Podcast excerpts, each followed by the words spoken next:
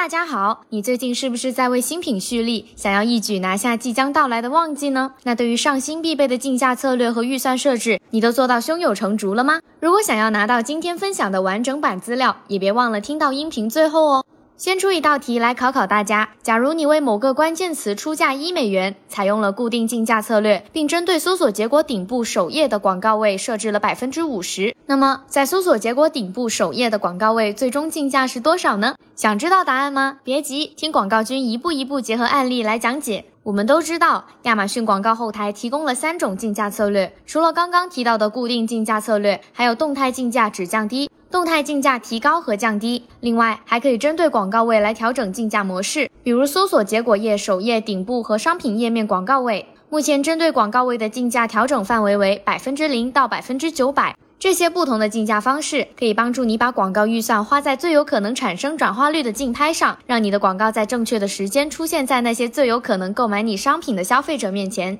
那如果想对新搜集的高效关键词进行投放，采用根据搜索页首页首位加价的策略，从而提高转化和销量，实际竞价会是多少呢？这里就回到了开头的问题：如果想要为某个关键词出价一美元，采用了固定竞价策略，并针对搜索结果顶部首页广告位设置了百分之五十，那么在搜索结果首页顶部的广告位最终竞价是多少呢？其实，实际竞价等于根据广告位调整的竞价加竞价策略的竞价。那么，如果出价为一美金，使用固定竞价时，出价为一点五美元。如果使用的不是固定竞价，而是动态竞价只降低，那么最终竞价最低是零美元，最高是一点五美元。而如果选择了动态竞价，提高和降低，亚马逊可能会针对搜索结果首页顶部的竞价最多提高百分之一百，而针对其他广告位的竞价最多提高百分之五十。所以，搜索结果首页顶部最高出价可能会在一点五美元的基础上再提高百分之一百，进一步将其提高到最多三美元。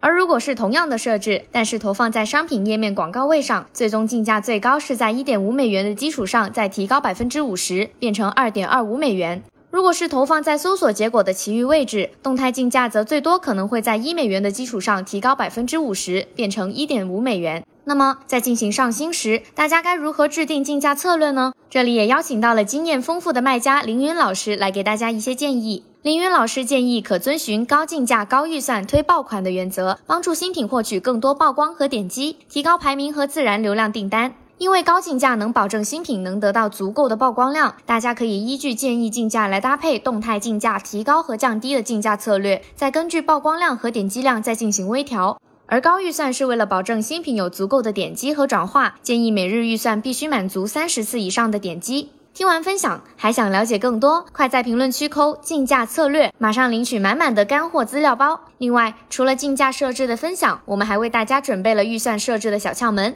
赶紧关注我们，下一期音频马上告诉你哦。